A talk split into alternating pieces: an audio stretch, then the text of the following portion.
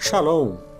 Você está no podcast Exegese e Exposição. Exegese on demand para você. Aqui é o Davidson Bignon. Eu sou mestre em Ciências da Religião, professor de exegese bíblica no seminário, pastor congregacional e também publisher editorial. Eu ajudo pastores e líderes cristãos a fazer estudos bíblicos na igreja sem ter problemas com interpretações erradas. Então, se você está pensando em compreender a sua Bíblia com segurança, não deixe de assistir a mais episódios como este aqui. Muito bem, então assine o canal, acione o sininho, curta, comente e também compartilhe. Você poderá me dar uma força me ajudando a ampliar o alcance com os estudos bíblicos de qualidade na internet.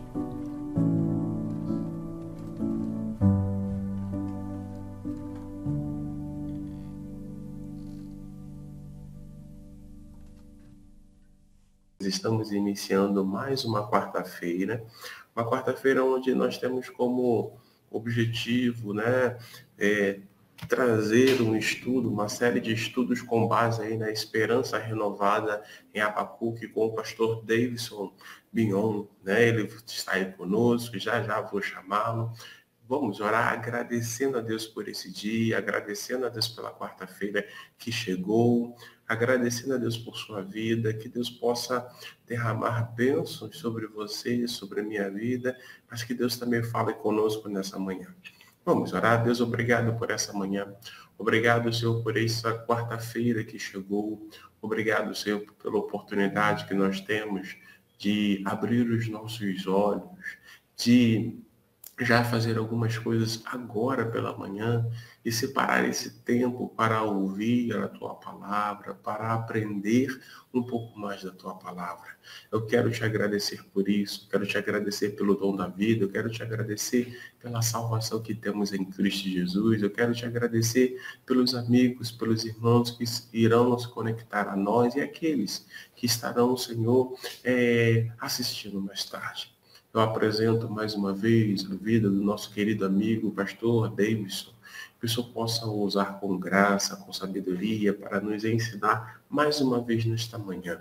Que o Senhor possa falar através dele e que nós, que estaremos ouvindo, que estaremos interagindo pelo chat, que nós possamos aprender, que o teu Espírito Santo permita que a tua palavra entre no nosso coração, na nossa mente e que faça as devidas transformações e que o teu nome seja glorificado. Usa também, Senhor, essa live para que outras vidas te conheçam e tenham um encontro contigo. É a minha oração, em nome de Cristo Jesus. Amém. Queridos, bom dia. Eu vou chamar aqui o pastor Davidson para que esteja aí conosco. A Neise está aí conosco. A Edivânia, bom dia, Edivânia, tudo bem? Hoje nós estaremos então com o pastor Davidson. Deixa eu chamar o pastor Davidson, porque eu estou falando dele, mas ele não está na tela. Ele não está em loco. Bom dia, pastor Davidson, tudo bem? Bom dia, pastor Aderson. Bom dia a todos os irmãos, nossa irmã Neise a Edivânia também. Bom dia a todos. Deus nos abençoe. Amém. Nós, nesse dia, estamos aí separando para estudar sobre o livro de Abacuque, né? E aí nós estamos falando, o pastor Davidson, melhor dizendo, tem trazido mensagens. Ele começou na introdução, falando do porquê, explicando. E nós temos aí falar, ele tem falado sobre a esperança renovada em Abacuque. Esse é o texto, esse é o texto que tem falado ao meu coração e eu tenho certeza que vai falar ao teu coração. Mas eu estou falando muito, né? Então eu vou agora passar para o pastor Davidson nos conduzir, para o pastor Davidson ficar bem à vontade aí. Querido, fique à vontade, Deus te abençoe. Obrigado, pastor Aderson. Shalom a todos. Nós estaremos agora é, começando a pedir aqui ao, ao pastorado só para compartilhar a tela. E vamos começar hoje, finalmente, vamos começar hoje o, o nosso conteúdo. Né? Nós temos aqui já a Bíblia aberta, no livro de Abacuque. Nós falamos na, na aula passada, né, terminamos a parte introdutória, tivemos duas aulas de introdução histórica, onde acompanhamos, junto com o pastor Hernandes Dias Lopes, no seu texto, né, no seu comentário sobre o livro de Abacuque. Então já temos assim uma noção muito clara de quem é, de quem foi o profeta Abacuque, né? E também é, de todo o contexto, né, background, né, que, que esteve é, rodando o seu ministério, a sua atuação. Muito bem, então estamos aqui em Abacuque, capítulo 1. Eu estou, eu estou lendo com vocês aqui a versão, a nova versão transformadora, também conhecida como NVT, que é uma versão muito mais tranquila da gente entender. Ela, ela traz algumas facilidades. Inclusive, eu recomendo essa versão para quem tem dificuldade de entendimento das versões mais clássicas, né? Então essa NVT é boa para você ler em casa e fazer os seus estudos. Agora, para levar para a igreja, claro, você vai levar normalmente a Bíblia que você costuma levar, né? Muito bem. Então a nova versão transformadora, ela diz o seguinte, já no primeiro versículo, né? Esta é a mensagem que o profeta Abacuque recebeu numa visão. Tá? Então aqui Logo no primeiro versículo já identifica de quem é a mensagem, no caso, quem recebeu para passar para a gente, e como recebeu. Né? Aqui ele se refere ao profeta Abacuque, então já identifica quem é o autor do livro, inclusive, né? E o modo como ele recebeu. Ele recebeu é, com base numa visão. Agora é interessante você perceber aqui que nessa palavra mensagem que aparece aqui na NVT, numa outra versão da Bíblia, por exemplo, a versão da Almeida Revista Atualizada, está assim, sentença revelada ao profeta Abacuque. Na versão Revista Corrigida está o peso que viu o profeta Abacuque. E, de fato, a palavra peso é a que aparece no original em hebraico. Se formos ver aqui, ó, na versão Almeida Revista Atualizada, que está como sentença, né? mas olha só. A palavra que aparece aqui no original em hebraico é massá, que significa um fardo, portanto um peso. Né? Então, carga, porte, tributo, fardo, carregamento, tem essa ideia de algo pesado, algo difícil. É isso que o profeta recebeu da parte de Deus, ele encarou como algo difícil de se, de se carregar. Né? Então, é, é interessante a gente perceber qual era a, a percepção que o profeta tinha no que diz respeito a, a, ao modo como ele tinha que, que caminhar né, e, levar essa mensagem para as pessoas. E a gente já vai entender o porquê que era o peso, né? porque ele já começa aqui ó, com a queixa de Abacuque. Nós vimos aqui na, nas aulas anteriores que o profeta Abacuque, ele é o único que não traz propriamente uma palavra de Deus para o povo, que era a função normal de um profeta. Mas ele, ele exerce uma, uma função aqui como se fosse quase um sacerdote, porque ele está é, levando, na verdade, as queixas como se ele fosse o porta-voz do povo e colocando essas queixas diante do Senhor, tá, no seu livro. Então, é, é bem peculiar mesmo a, a, leitura e o estudo de Abacuque. Né? Então, aqui no versículo 2, ó. Qual é a queixa que ele faz, né? Até quando, Senhor, terei de pedir socorro? Tu, porém, não ouves. Clamo, há violência por toda parte, mas tu não vens salvar. E aqui ele se refere ao povo de Deus, né? Se refere a Israel. Então ele fala aqui de violência, ele fala aqui de pedir socorro para Deus, a maldade do seu próprio povo. Aqui ele se refere a Israel. É? Então ele olha para o lado, olha para o outro e só vê maldade, só vê violência, vê crueldade e, e vê impiedade né, crescendo cada vez mais. Então ele se pergunta, o Senhor não vai fazer nada? O Senhor vai deixar o seu povo ir se corrompendo e se desmanchando né, em seus próprios pecados e não vai tomar uma providência, não vai fazer nada mesmo? Ele faz essa pergunta para Deus.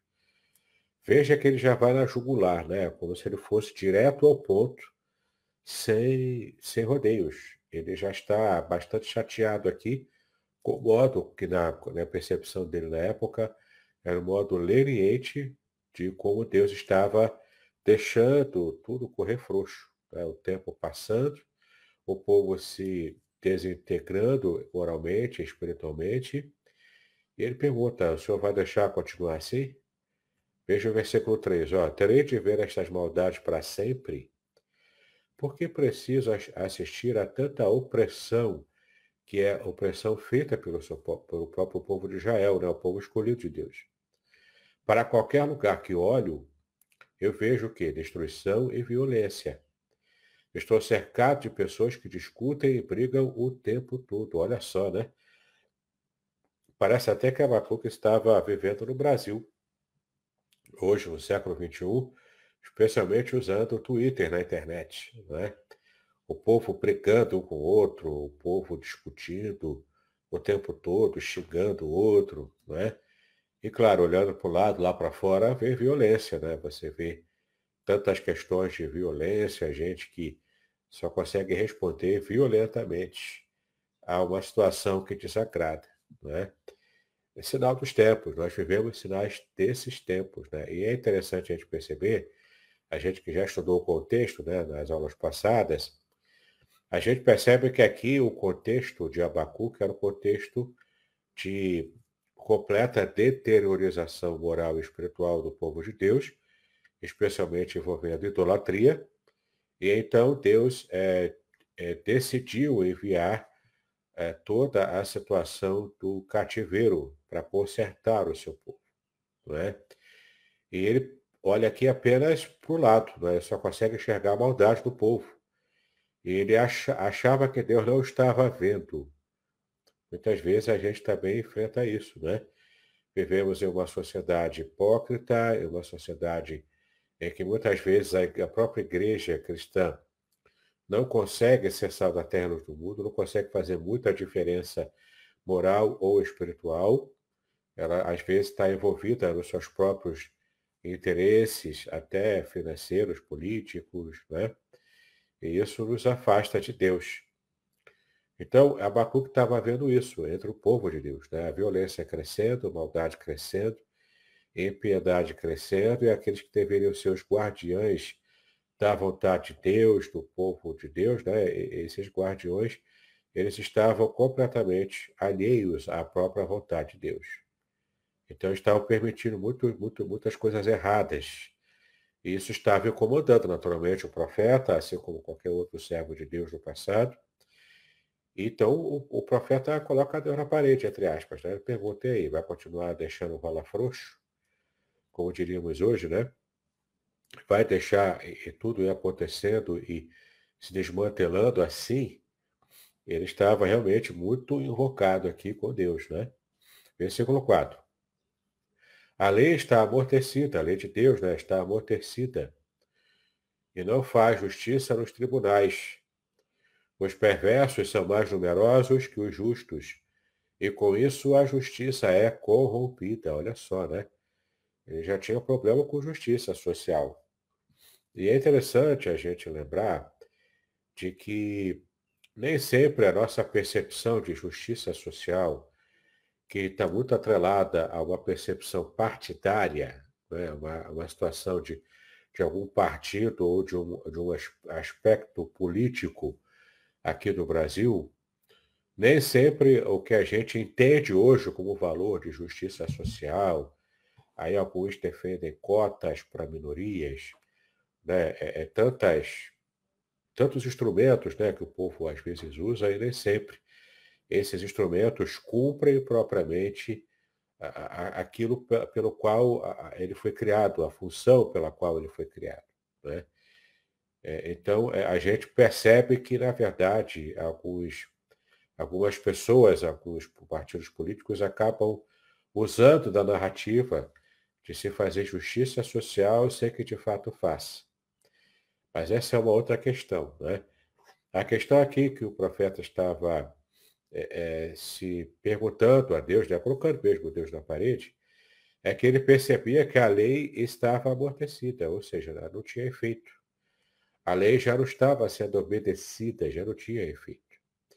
E claro, quando uma lei não é obedecida, quando ela perde o valor, o, a comunidade ela entra em declínio, declínio até moral, né? porque ela está completamente entregue à barbárie, né? quando não existe lei. Não existe um ponto comum de regra para a sociedade. Então ela, ela acaba se deteriorando mesmo. É, é isso que ele via lá na época. Então ele dizia, a lei está amortecida e não se faz justiça nos aonde? Nos tribunais. Não tem justiça nos tribunais. Ou seja, nos locais onde deveria se primar pela justiça, pela isenção, tratar equalita, é, é, equalitariamente né, a todos e buscar essa nossa noção de justiça, isso não estava acontecendo. Não é? é como se fosse um vendedor que estava vendendo com uma balança tendenciosa, uma, uma balança é, é corrompida para poder favorecer o vendedor e cobrar mais, entregando menos. É? é mais ou menos essa a ideia.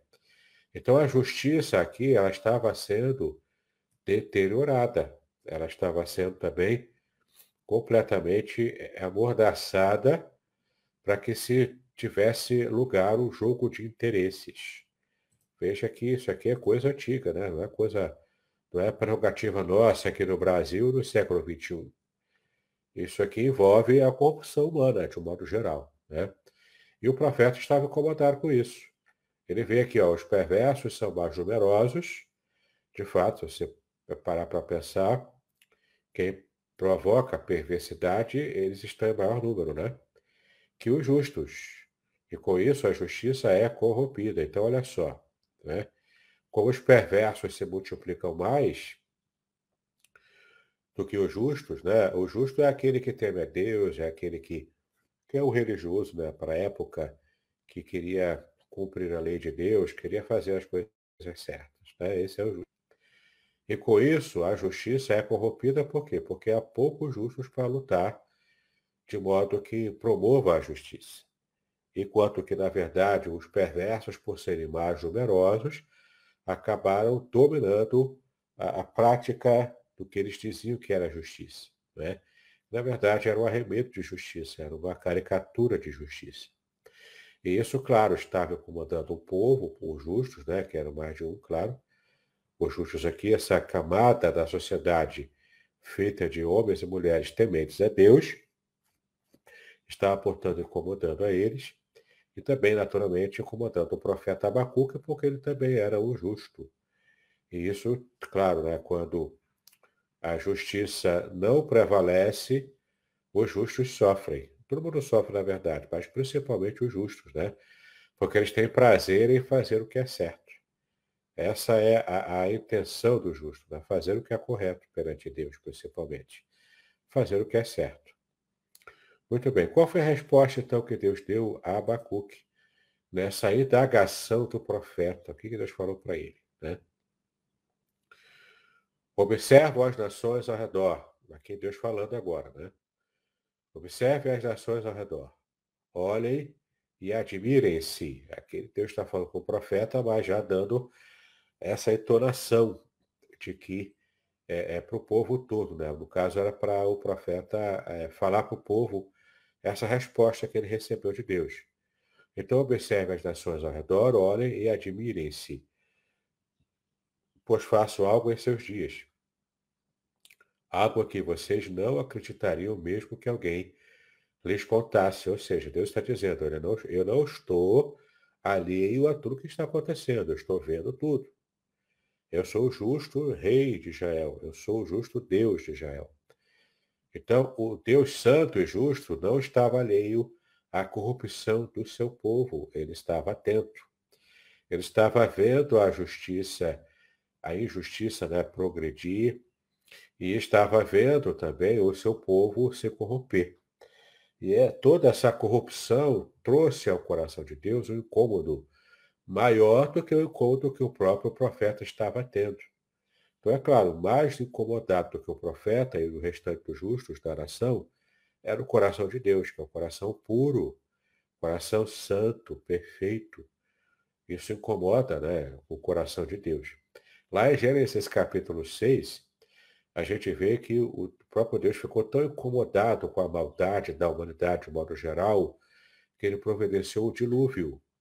Quando encheu a medida né, da paciência e da longanimidade de Deus, para poder é, é, ver né, o povo se consertar por si só, e quando não há conserto, Deus intervém. Deus interfere no curso da maldade. E a gente precisa ter essa ideia, né? Hoje em dia, aqui no Brasil também, perceber se a cota de maldade, tanto do povo de Deus, principalmente, mas também da nação brasileira de um modo geral, se essa cota de impiedade já está chegando no limite. Se já estiver chegando no limite, Deus vai trazer juízo, começando pelo, pelo, pelo seu próprio povo, pela casa de Deus.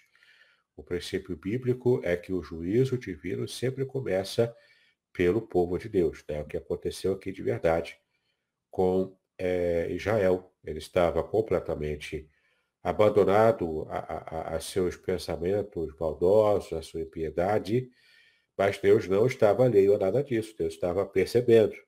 E estava já preparando uma, uma solução para esse problema, uma solução dura, difícil, que era o cativeiro, mas ainda assim uma solução. Né? Então, novamente, vou reler aqui a resposta no versículo 5 que Deus dá. Observe as nações ao redor, olhem e admirem-se. Então, olha para o redor, né? Nós aqui no Brasil, olha para a América Latina, olha para os Estados Unidos, América do Norte, olha para a América Central, olha para os povos, né? Para a Europa, enfim. Por quê? Porque eu faço algo em seus dias. Deus estava trabalhando, mesmo que o povo não estivesse percebendo. Algo em que vocês não acreditariam mesmo que alguém lhes contasse.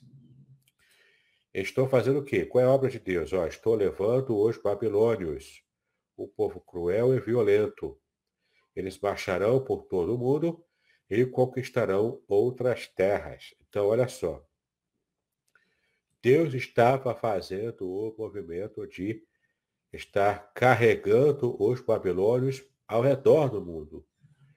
E quando os babilônios estivessem avançando pelo mundo, também alcançariam Israel. Também atingiriam Israel, como de fato já aconteceu, né? Eles chegaram até o Reino do Norte, até Judá. Muito bem. Então, olha-se aqui algumas notas, né, que ele faz aqui, no caso aqui, é colocando ou caldeus, né? Porque tanto babilônios quanto caldeus era um modo bíblico de se referir a esse povo pagão, o povo pagão, ímpio, violento, pior ainda do que o povo de Israel. É um povo cruel e violento. Então, o Israel estava chegando num patamar de violência grande, mas o texto não diz que o povo de Israel era cruel. Agora, quando se refere à Babilônia, além de violento, era também cruel. Entende? Então, quanto mais distante a pessoa está de Deus, mais violência e crueldade essa pessoa comete. Israel estava nesse caminho, estava. Por que estava aumentando a violência? Por causa do distanciamento de Deus. Quanto mais próximo de Deus, maior o amor, maior a, a afeição, maior o carinho, não é? Quanto mais distante, mais violência, mais crueldade, enfim, mais impiedade. Então, babilônios aqui estavam muito mais é, distantes de Deus do que Israel, por mais que Israel estivesse corrompido também. Aí veio o dilema, né? No coração e na mente de Abacuque, que deu nó na cabeça dele. É? é que Deus diz que estava levantando os babilônios, um povo cruel e violento, ou seja, pior do que Israel. Eles baixarão por todo o mundo, e conquistarão outras terras. Ou seja, Deus estava permitindo e até é, ajudando a, o Nabucodonosor da Babilônia a estar expandindo seus territórios, né, aumentando a sua riqueza, inclusive. Tudo isso com violência e crueldade. É, é são movimentos díspares né, da própria vontade de Deus. Versículo 7, ó ainda escrevendo os babilônios. São conhecidos por sua crueldade e decidem por si mesmos o que é certo. Ou seja, não há um parâmetro de justiça, de retidão, daquilo que é correto, daquilo que não é correto. Eles não estavam, eles estavam se lixando para isso. O que o, o imperador Nabucodonosor falava que era correto, era correto, ele era lei. Não é? Em, em situações assim onde há onde a democracia, na verdade, é um valor moderno. Né? Veio com a ideia principal dos gregos e foi é, estabelecida pelos romanos. Não é? Isso bem depois desse período aqui. Mas a gente percebe aqui que o que valia era a opinião do seu dominador, do seu imperador. Né? Então, em ditaduras como essas, não há nenhuma chance do povo falar alguma coisa, do povo fazer conhecido o seu desejo. Né? Porque o importante aqui, a lei não era o povo que criava, a lei era o imperador que criava. Ele que mandava. Né? e obedecia quem tinha juízo, como nós dizemos hoje, né, aqui em nosso país. Versículo 8. Seus cavalos, ainda sobre os babilônios, né? Seus cavalos são mais velozes que leopardos, que era referência, né, de um felino que corria muito rápido à época. Né? Vamos ver se tem alguma nota aqui. Ou também guepardo, né, que também é possível essa tradução. E mais ferozes que lobos ao anoitecer. Ou seja, lobos que ficam uivando e caçam ao, a, em bandos ao anoitecer, não é? E também leopardos, porque correm muito, eles correm muito, né? Eles são a referência, eram referência na época de animais velozes. Então, os cavalos dos babilônios eram velozes que leopardos, mais velozes que leopardos, e mais ferozes que lobos ao anoitecer. Eram cavalos imponentes, né? que eram o principal meio de transporte dos exércitos antigos. Seus cavaleiros, ou seja, os babilônios né, em cima dos cavalos, atacam, vindo de longe, como águias, ou seja, eram, é, vinham de longe como águias que vêm, lá do céu, né, bem lá do alto. Né? Ela desce rápido, pega a presa e vai embora, porque ela consegue enxergar a presa lá de cima. Então, está comparando aqui os soldados babilônios com as águias, pela sua velocidade e o modo como eles vêm rápido de longe, e também presteza, né? também é certeza do ataque. Eles não vacilam, tá? essa, essa era a ideia. Lançam-se sobre a presa para devorá-la. Aqui não há, não há nenhum indício né? de, de erro, de dúvida com respeito aos ataques. Né? Os babilônios eram, eram muito ferozes nesses ataques. Versículo 9. Todos eles vêm prontos para agir por violência. Seus exércitos avançam como vento no deserto, ajuntando prisioneiros como se fosse areia, não é? colecionando é, prisioneiros, ou seja, aumentando, né? porque cada prisioneiro desse que ele coleciona, essas multidões, são escravos. São escravos para o Império Babilônico. Isso ia, ia aumentando cada vez mais o terreno. Né? E na época, o terreno era o mais importante. Né? Muito bem, versículo 10. Zombam de reis e príncipes e desprezam todas as suas fortalezas. Ou seja, todas as, as fortalezas, né, que são aquelas cidades muradas, muros altos, eles zombam desses reis e príncipes que eles conquistam, porque eles eram fortes. E Deus fez os babilônios fortes, porque ele tinha um plano universal, especialmente para poder também consertar o seu povo, o povo de Israel. Né? Então, olha que coisa terrível, a resposta é terrível que Deus estava dando ao profeta, do que ele faria mais um pouco à frente. Ele fala, desse, ele fala então desses povos, né, do, do povo babilônio. Zombam de reis e príncipes, desprezam todas as suas fortalezas, constroem rampas de terra contra os seus muros e as conquistam. De fato, eles iam construindo, né, como se fossem rampas, né, feitas de terra batida, e com aquilo eles conseguiam, com essas rampas, eles conseguiam subir até o cume lá da, da cidade, do muro da cidade e avançar. Por ali ele já vai descendo, já atinge a cidade e acaba com a cidade. Né? Era, era esse o tipo de, de atuação de Nabucodonosor.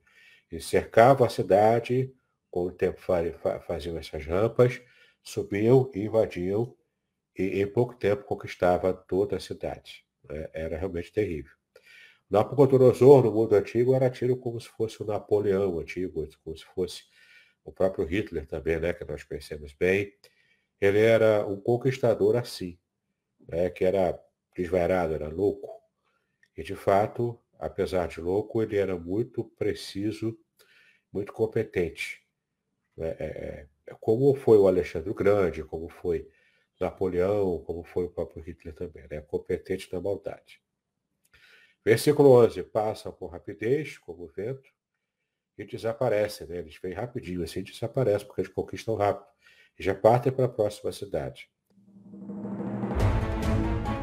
Podcast Exegese e Exposição. Exegese on demand para você.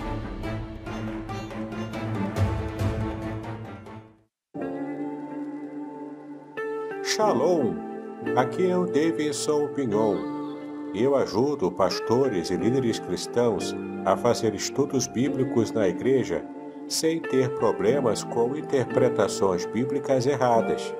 Então, se você está pensando em compreender a sua Bíblia com segurança, não deixe de assistir a mais conteúdos como este aqui neste canal.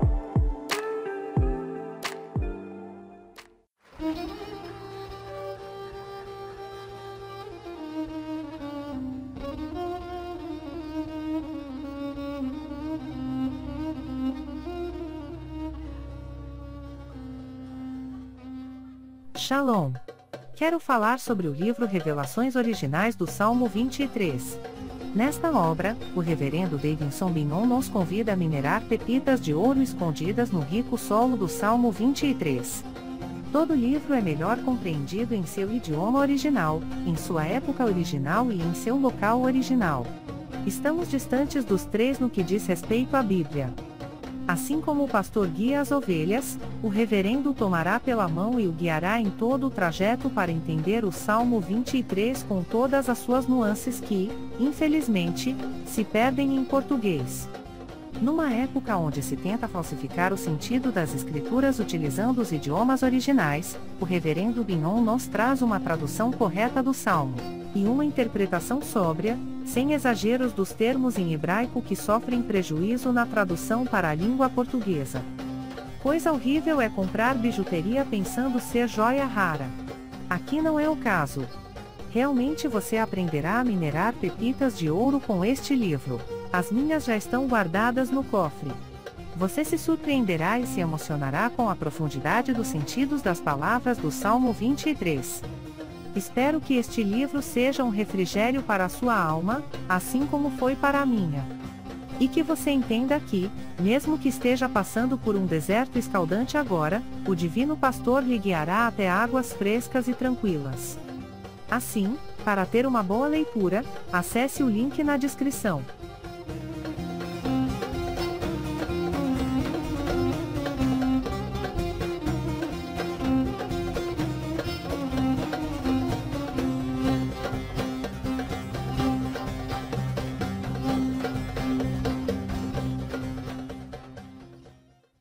Sua culpa, porém, é grande.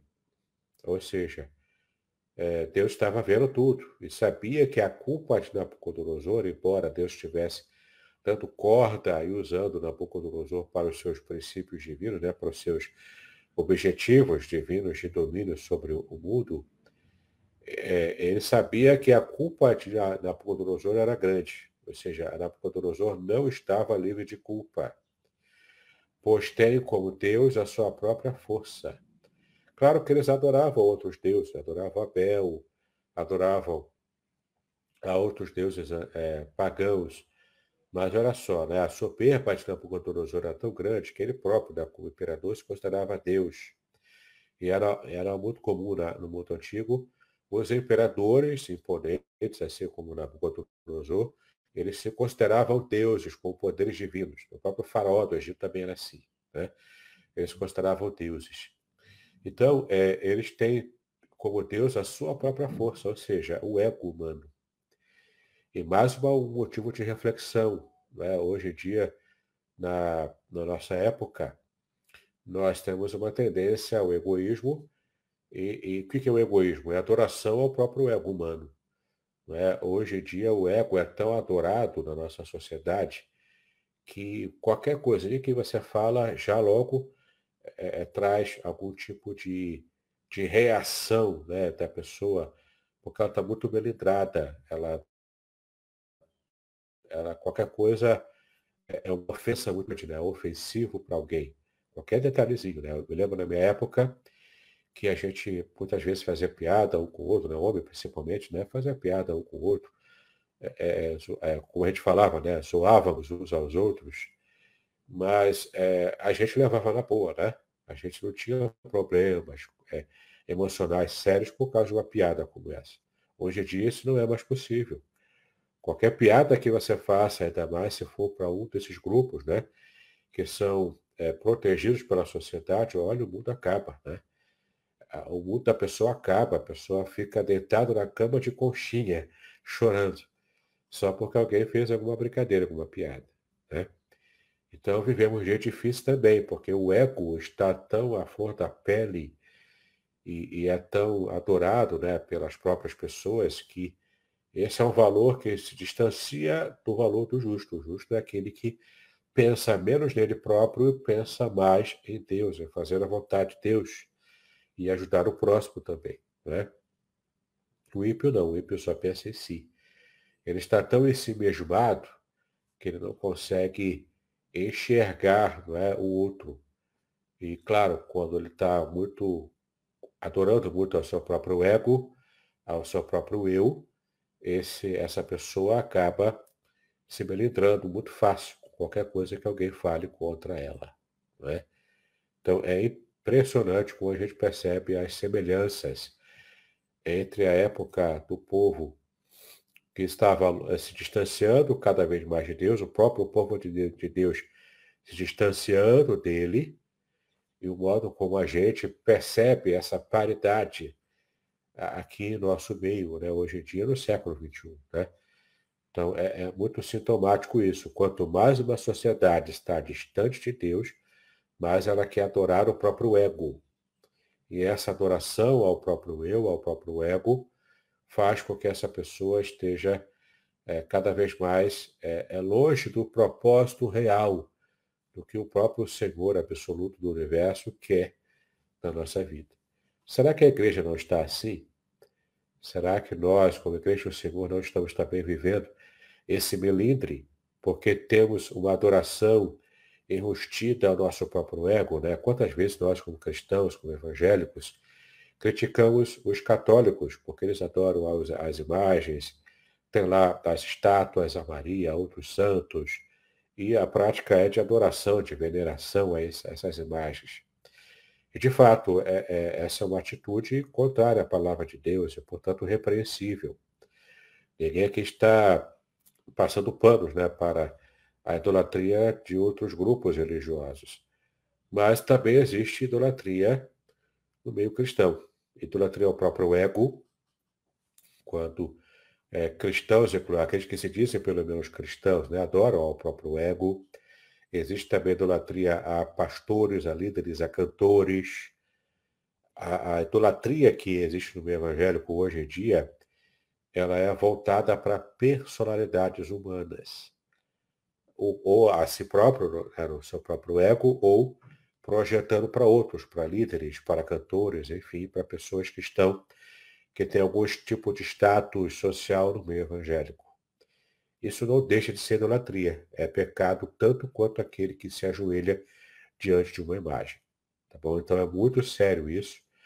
E é, essa idolatria exagerada, essa idolatria lá do povo de Deus na antiguidade provocou o juízo que veio através do cativeiro.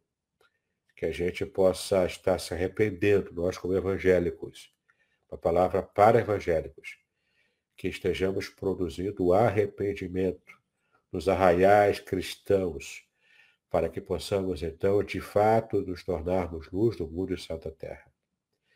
Ou você nunca parou para pensar que existem tantos evangélicos aqui no Brasil, mas pouca influência positiva sobre a nação. A violência ainda é grande aqui no Brasil. Há situações em que você percebe a impiedade crescendo, não apenas porque é produzida pela mídia, por exemplo. É? A televisão, novela, é, Está chegando daqui a pouco o Natal, vai ter outro especial de Natal desses grupos anticristãos que fazem para zombar da fé. Mais à frente vem Carnaval. O que, que vai ter nesse Carnaval de afronta contra o cristianismo? Como já vimos antecipadamente né, em outros anos, como já vimos anteriormente né, em outros anos. Então, é, é, é muito difícil a gente conseguir enxergar o tipo de influência mais forte da igreja para frear esse tipo de impiedade. Então, é, há muita gente nas igrejas, mas há pouca conversão. Conversão genuína, real. Ou se há conversão genuína, não existe empenho para evangelizar, não existe empenho para ser influência positiva para essa nação. Tudo isso é motivo da gente pensar, refletir. Né? Muito bem, então, primeiramente, no capítulo 1, Abacuque faz a sua queixa inicial contra o povo de Deus. Depois, o Deus responde para Abacuque o que, que ele estava vendo tudo, e que ele já tinha providenciado uma resposta, uma ação concreta para resolver o problema da impiedade de Israel. E agora vamos ver a reação de Abacuque ao receber a resposta, que é a segunda queixa que o profeta faz. Quando ele recebe a resposta, fica atônito e veja aqui a reação que ele faz, né? Ó Senhor, meu Deus, meu santo, tu que és eterno, certamente não planejas nos exterminar. Ó Senhor, nossa rocha, enviaste os babilônios para nos disciplinar como castigo por nossos pecados. Aqui ele está resumindo o que Deus havia falado para ele. Ele estava atônito, né? Ele estava clamando aqui, ó, essa expressão ó, né? Tem a ver com, com, com um clamor muito profundo. Ele ficou assustado, ficou abalado com o que Deus falou que faria para resolver o problema que estava afligindo o seu coração. Né? Só que a resposta não agradou o profeta. A resposta foi dura, foi pesada. Foi como uma bigorna pesada que cai na cabeça do profeta. Versículo 13. Mas tu és puro e não suportas ver o mal e a opressão. Permanecerás indiferente diante desses traiçoeiros? Aqui se refere ao povo de Israel, né?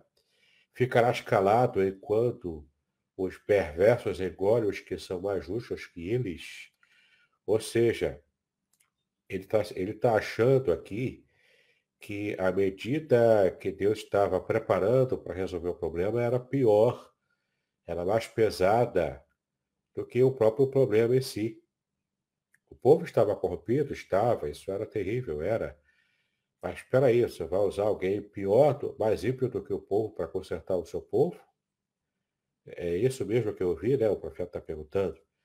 O Senhor vai estar permitindo com que perversos piores do que Israel engulam Israel? Essa, essa foi a reação do profeta. Ele estava atônito. Como é que pode isso? Como é que pode isso acontecer? Como é que o Senhor pode é, não ter uma, uma, resposta melhor, não? Não tem uma solução menos traumática para o povo? Uma situação menos problemática? Ou vai criar um problema mesmo maior do que o que o povo já enfrenta hoje? Aqui a gente percebe a, a ação soberana de Deus na história. Ele estava dando aso a Nabucodonosor conquistar com a sua, é, continuar com as suas conquistas. Nabucodonosor achando que ele era o tal, que ele era o grande, que ele era maravilhoso, ele que era o rei da cocada preta. Mas Deus está falando, olha, eu estou fazendo isso. Mas a hora de Nabucodonosor, a gente vai ver aqui mais à frente, a hora de Nabucodonosor vai chegar também. Mas sim, Deus estaria consertando o seu povo principalmente do pecado da idolatria, mas também envolvia promiscuidade sexual, envolvia injustiça, envolvia abandono da lei, impiedade crescente, violência, tudo isso. Né? Mas o principal foco era a idolatria, de verdade. Então, é, o profeta sabia que Deus é puro, que não suporta ver o mal e a opressão, mas estava preparando o mal e opressão maior para atingir Israel e consertar o seu povo. Veja só quanta dificuldade. Esse é um problema sério. que geralmente quem serve a Deus e quem vive na própria religiosidade, ele está tão cristalizado na religiosidade que ele acha que porque ele já está cumprindo lá os rituais, porque ele, né, olhando aqui para o meio evangélico, né?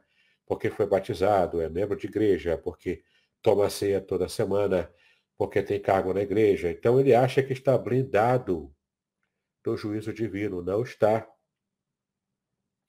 Nenhum ser humano, principalmente o povo de Deus, está blindado porque ele, porque ele cumpre os rituais da religião.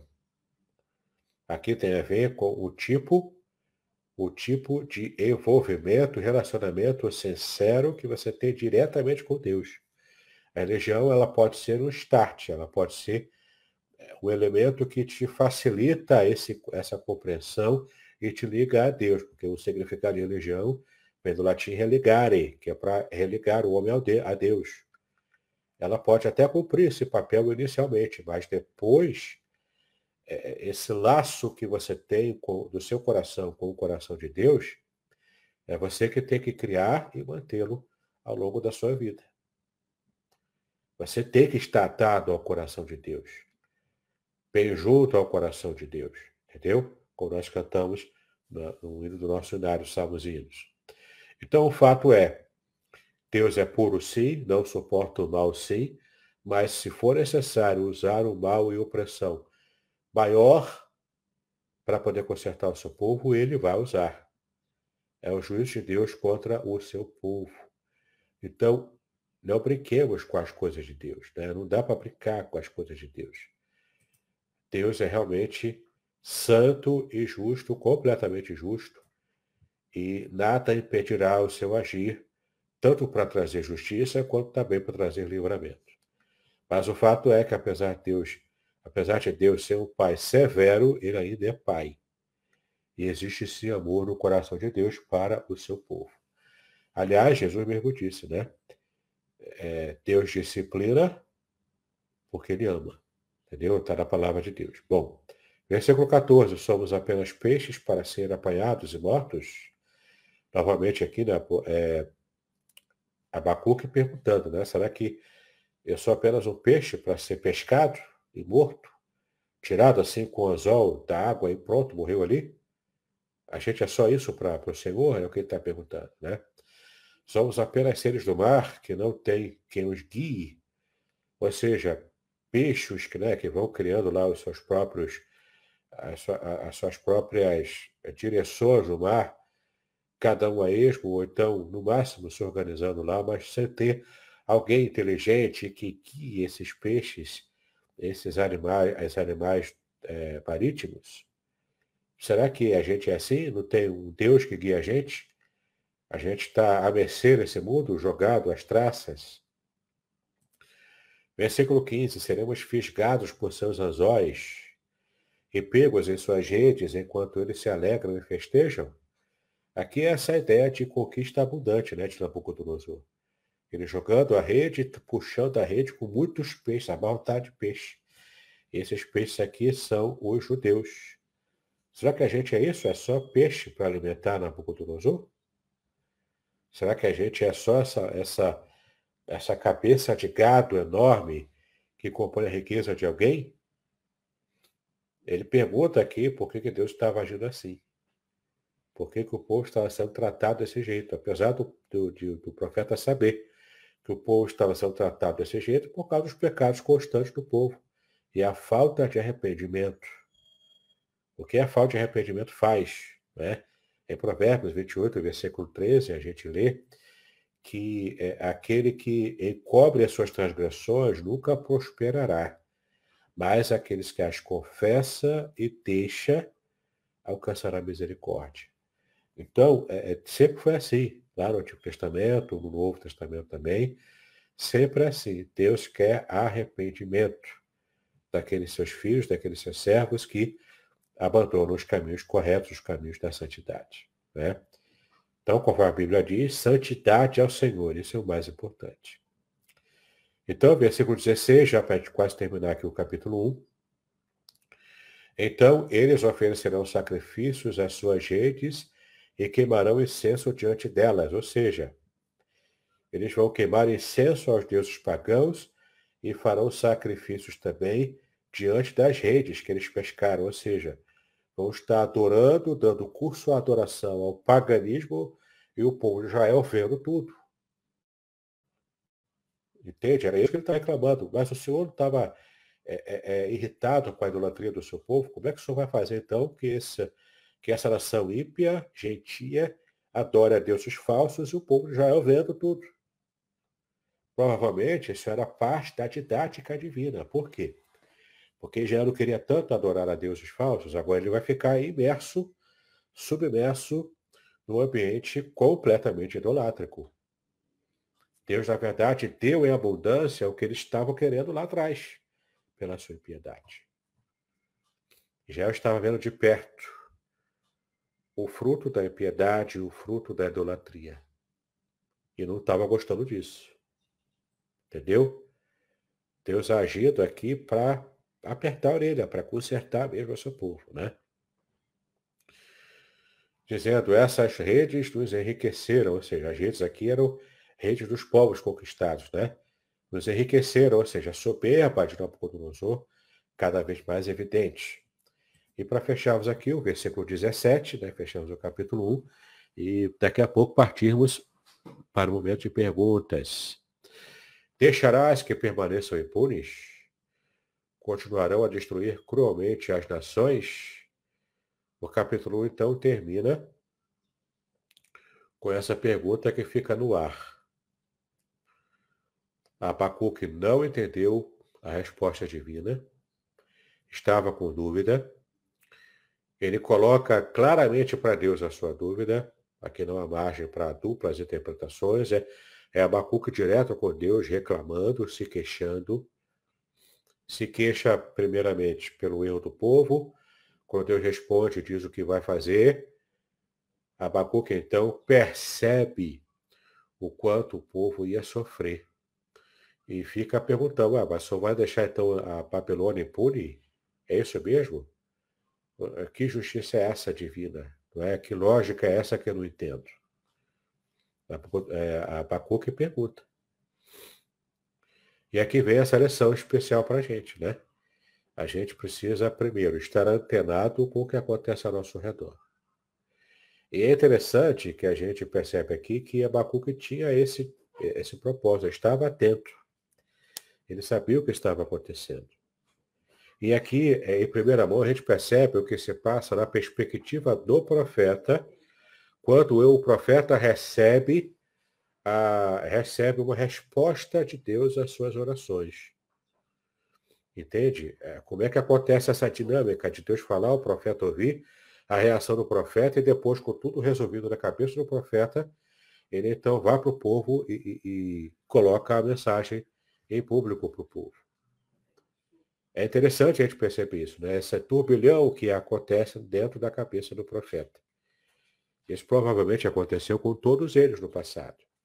E a gente não se dava conta disso. Abacuque revela para nós esse tipo de modus operandi de Deus, no modo como ele fala diretamente com o profeta. Não é? Então o profeta primeiro resolve isso na cabeça dele junto com Deus, então, com segurança da resposta, ele vai para o povo e apresenta ao povo essa mensagem. Né? Então, fechamos aqui o capítulo 1 com a pergunta: Deixarás que permaneçam impunes? Continuarão a destruir cruelmente as nações? Ele deixa essa pergunta que será respondida, então, no capítulo 2, que vamos deixar para estudar na próxima semana. Tá bom? Quero, então, agora liberar aqui para o nosso querido pastor Aderson seguir com as perguntas. Amém. E aí, queridos, ó, se algum irmão tiver alguma pergunta, já coloquei até aí no, no, no, chat, né? É só você fazer a sua pergunta para que nós possamos compartilhar com o pastor Davis e ele responder. Nós vimos aí a respeito de uma pergunta muito importante que o, o Abacuque ele faz a Deus, né? Por conta da situação, e depois ele Deus responde. Mas o que deu, assim, é meio que ele não entende a resposta que Deus dá, né?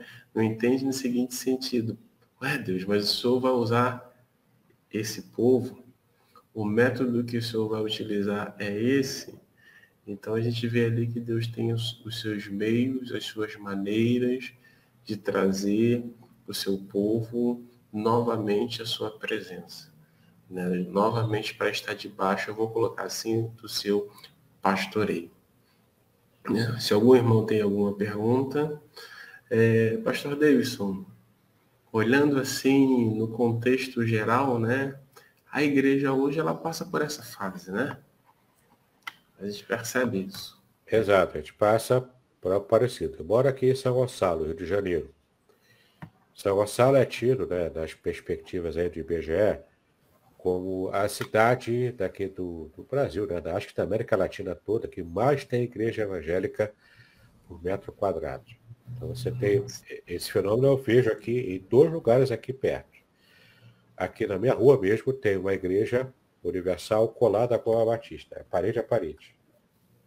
E lá também no bairro Paraíso, perto daqui, também tem a Igreja Universal colada com a Igreja Assembleia de Deus, parede a parede. Então, assim, tem muitas igrejas, não falta é, portas se abrindo, portas pequenas, igrejas grandes, catedrais, né? Que não falta igreja evangélica hoje. Mas o problema não é esse. O problema é que nós, evangélicos, não conseguimos fazer a diferença para a sociedade. A sociedade está violenta, a sociedade está cruel, a sociedade está injusta. E mesmo a bancada evangélica lá no Congresso Nacional também não consegue fazer muita diferença. Eu lembro que a ex-presidente Dilma Rousseff, há um tempo atrás, né, quando ela estava no poder, antes do impeachment, naturalmente, acho que foi no primeiro mandato dela, que ela foi até o final, né? Ela perguntou, olha, por que que quando eu me reúno com pastores evangélicos, eles só sabem pedir ajuda para isentar a igreja de imposto, para fazer obra, só sabem pedir essas coisas. Não sabem fazer é, uma busca, é? ou pleitear, por exemplo, uma questão que envolva a justiça social, que faça algum tipo de, de ação social mais efetiva, né? ajudar o governo, no caso, na época ela falou isso, ajudar o meu governo a fazer uma ação social mais efetiva. Apesar do, do, do meu evangélico fazer sim ação social, faz até mais do que alguns outros meios religiosos. Mas entenda, não me refiro apenas a fazer ação social, é a pregação do evangelho genuíno mesmo. Pregar o arrependimento.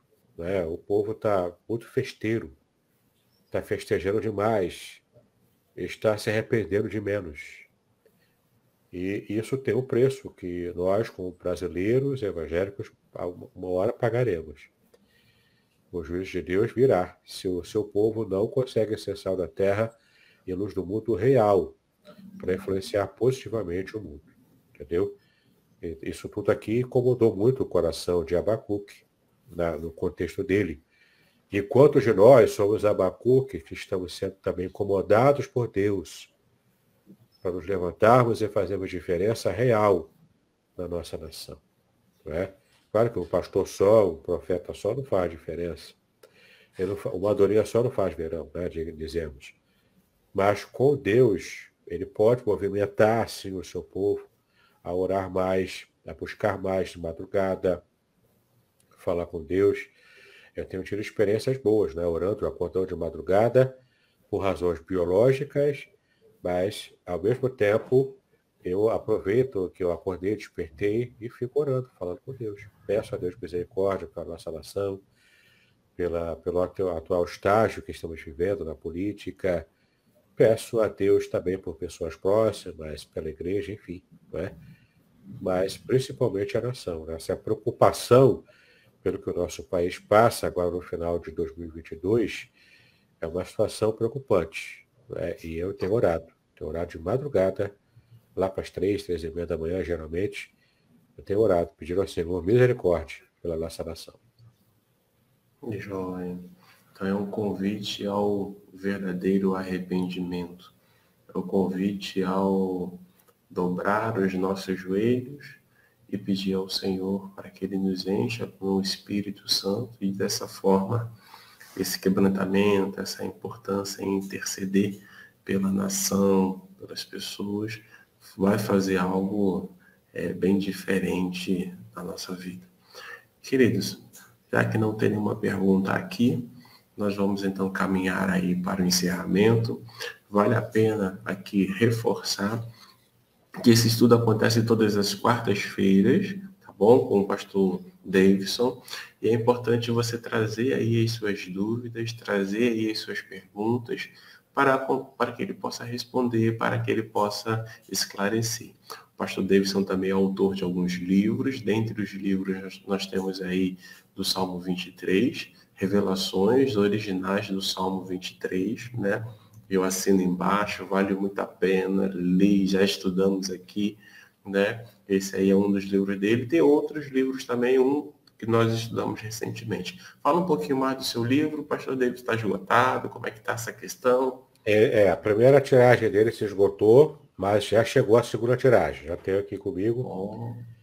Então, se você quiser adquirir o livro, é só fazer contato. Né? Esse livro aqui é, vai ser tão imprescindível para a nossa vida nesse final de ano e no início do ano que vem, é estudar e conhecer né, os princípios da palavra aqui no Salmo 23, quanto está sendo também abençoador estudarmos Abacuque. Não é porque esse, de fato, esse livro aqui, ó, ele te dá orientações é, palavra por palavra, versículo por versículo do Salmo 23. Ele fala do remédio que nós precisamos hoje, que Abacuque também precisou na sua época, né?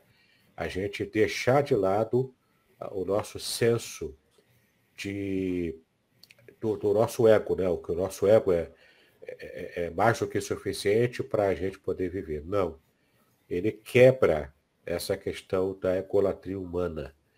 E a nossa autossuficiência é jogada no pó no Salmo 23, quando a gente, a gente reconhece que dependemos de Deus para tudo em nossa vida. Então, se você quiser adquirir, o livro já está em segunda tiragem, já está comigo aqui, mas não são muitos exemplares.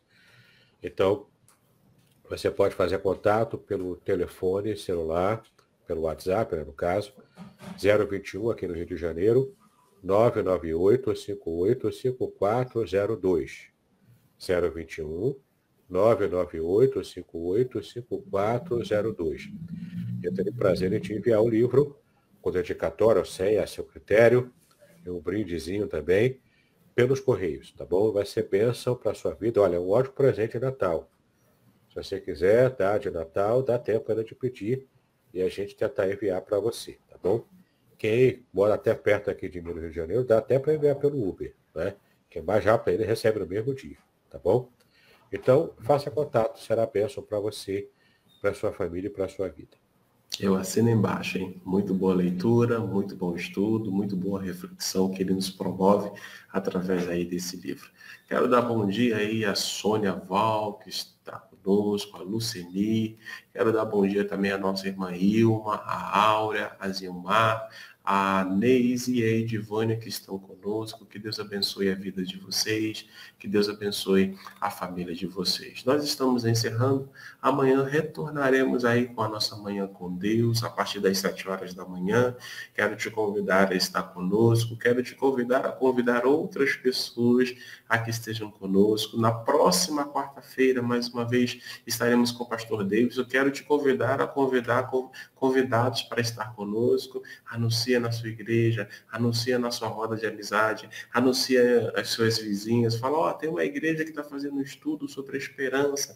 Aquele que você conversa, que você está percebendo que ele está meio que sem esperança a respeito das questões futuras. Convida ele para estar aí conectando a nossa página, porque, por certo, ele vai receber uma mensagem de esperança. Ele vai receber uma mensagem que vai levá-lo à reflexão e vai, com certeza, levá-lo a tomar uma decisão. E a decisão óbvia é se aproximar mais de Cristo, se aproximar mais de Deus, o Deus triuno. Tá bom? Quero convidar o pastor Davidson para orar encerrando e desde já agradecer. Agradecer por ser instrumento nas mãos de Deus para nos abençoar todas as quartas-feiras. Amém, pastor Aderson. Apenas lembrando que a palavra de esperança virá a partir da próxima aula, né? Porque hoje foi uma cajadada, né? Hoje foi o peso de Abacuque. Hoje o peso de Abacuque sobre nós também. Mas uhum. depois de todo esse peso, e vocês agora entenderam por que, que a palavra peso aparece no original hebraico ali, né? E, mas a partir do capítulo 2, a gente vai ver a esperança renovada, especialmente no capítulo 3, a esperança realmente renovada em Abacuque. Tá bom? Vamos orar então. Pai, nós te exaltamos pelo privilégio que tivemos em te adorar, em conhecer a tua palavra, em perceber, ó Deus, o quanto é necessário sermos sinceros a Ti em oração. Especialmente se somos servos teus, servas tuas, pessoas justas que procuram fazer a tua vontade e ficamos tão incomodados, ó Pai, com a impiedade ao nosso redor. Pedimos a Ti livramento. Pedimos a Ti, ó Deus, o livramento do juízo, o livramento da nossa nação de todo esse mal. Que todo o espírito de impiedade, todo o espírito demoníaco seja retirado em nome de Jesus, ó Pai, de nossa nação como um todo. Toda essa impiedade, esse afastamento do Senhor, que seja também afastado. E que a tua igreja, Senhor, tenha condições de fazer a diferença nesse mundo decaído. Clamamos a Ti essas bênçãos, pedimos assim tudo, a Ti tudo isso, em nome de Jesus, hoje para todos sempre. Amém e amém. Amém. Queridos, então, até a próxima quarta-feira com uma série de esperança renovada em Abacuque. Amanhã, manhã com Deus, sexta-feira, amanhã com Deus. Tá bom? Pastor Davidson, mais uma vez, muito obrigado. Shalom a todos e até mais. Shalom, Deus abençoe.